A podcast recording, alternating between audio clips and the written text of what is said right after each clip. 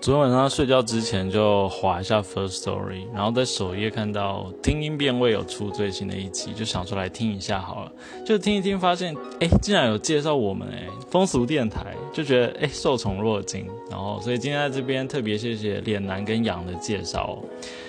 呃，如果说风俗电台是找性或者性别相关的新闻去做介绍的话，听音辨位他们就是找 podcast 界的新闻。我觉得它是一个很好的频道，就是呃每一集前半段会先找一个主题来讨论，那可能是 podcast 的流行趋势啦，或者是产业的发展啦，或者是一些相关的议题这样子。然后后半段他们就会去找这个礼拜可能有趣的 podcaster，他们他们。啊，用什么方式去录音，或者是聊了什么很有趣的主题？所以我觉得把时间放长远来看，听音辨位它就是承载着这个历史的记录性，还有议题的讨论性，这个重要的价值在，所以也推荐给大家。好，四月八日风俗电台啊，今天要讲两个非常严肃的新闻，而且是发生在台湾哦。第一个是台中市，台中昨天晚上大概七点多的时候，有一个里长收到一个小男孩的通报，就是哥哥。那他是通报说他的妹妹才六岁大哦，从公园回来之后就说他的下体很痛，所以里长知道这件事情之后，马上通知李明去一起寻找就是相关的嫌疑人，结果没有找到，是到晚上的时候警察才找到嫌犯。那嫌犯是承认他有用手指，然后这边是引号，他的说法是有做不应该做的事情。那我在想，可能就是已经有用手指去入侵女童的下体了，所以女童才会就是下体很痛嘛。我觉得这件事情真的是非常的令人感到非常的挫折，也非常的气愤。所以今天也有这个音乐人，像许常德，他就说应该要公开姓名长相，否则这个台湾的很多的人会活在恐惧之中。我觉得我是这一点我是算是赞成的，因为我觉得这个性的成瘾，然后对于这个无故的这个第三人，然后。就是你在这个风险下面，只在日常生活中就会遭受到身体上性上面的侵犯，这件事情应该是没有办法用法律去戒除的，它是一个成瘾性这样子。所以，如果透过公布相关的姓名的话，让我们一般人还有他的长相，让我们在日常生活中能够有所戒备，其实是很重要的一件事情了。然后我也我也不知道诶，这个女童她能不能够就是能够能够好好的就是走出来？我觉得。应该是，可能是要时间去慢慢的去去累积。因为像那个，如果你没有看过《Sex Education》性爱自修室的话，里面有一个女主角，她只是在公车上面被就是陌生的男子就是对她手淫，她就已经。惊吓到就是很长一段时间不敢坐校车，他需要用走路的方式到学校了。那那个部分都还没有肢体上的接触，那更何况是这个是有肢体上直接入侵到女童的这个下体这样的行为，他的这个创伤应该是需要比较长的时间再去慢慢去去复原的这样子。好，第二个新闻也是跟这个事情非常的关，非常有关。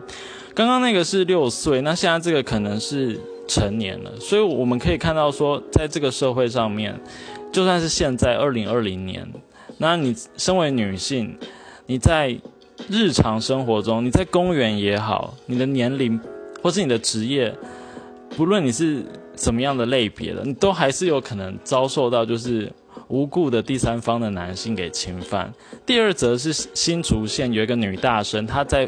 学校附近租屋，结果他前天应该说对前昨天凌晨大概四点多的时候，他发现，哎，他睡一睡，他的背后有人在摩擦，他打开灯，发现竟然是一个陌生男子就在他的房间里面，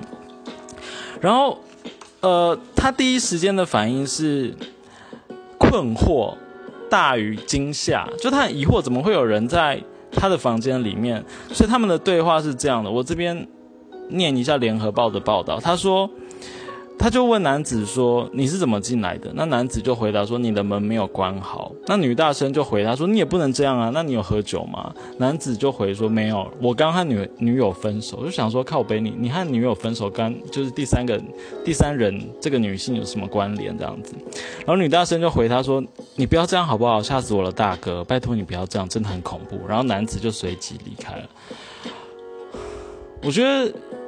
这个女大生的情绪应该是在男子离开之后，整个才上来吧。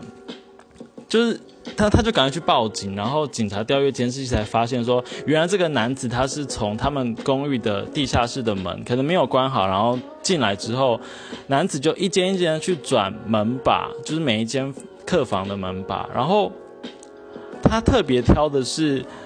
门外面有很多女鞋的，他才去转那个门把。而且在男子被这个女生发现之后，离开这栋大楼之后，他也到隔壁的大楼，想要尝试再去进去，这是非常恐怖的一件事情。然后监视器有拍到这个男子的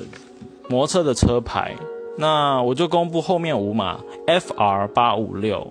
FR 八五六，因为目前看新闻好像是还没抓到，就是警方只是加强巡逻，然后也在积极的积极的锁定相关的嫌疑人士这样子。所以，如果在路上有看到类似的车牌的话，可以提高警觉，甚至是可以把相关的线索提供给警方。然后，我们也希望就是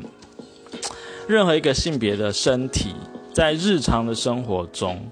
都能够。平平安安的，就是自在的做自己，然后自在的在这个生活中去很放松，然后他也可以享受到应有的尊重，而不是你身为某一个性别，你就会特别被高比例的被另外一个性别的的人去侵犯。所以我觉得今天讲这两则新闻其实是蛮严肃的，然后就就是希望大家能够。啊，为这一块再多努力一些什么吧。好，那么风俗电台明天见了。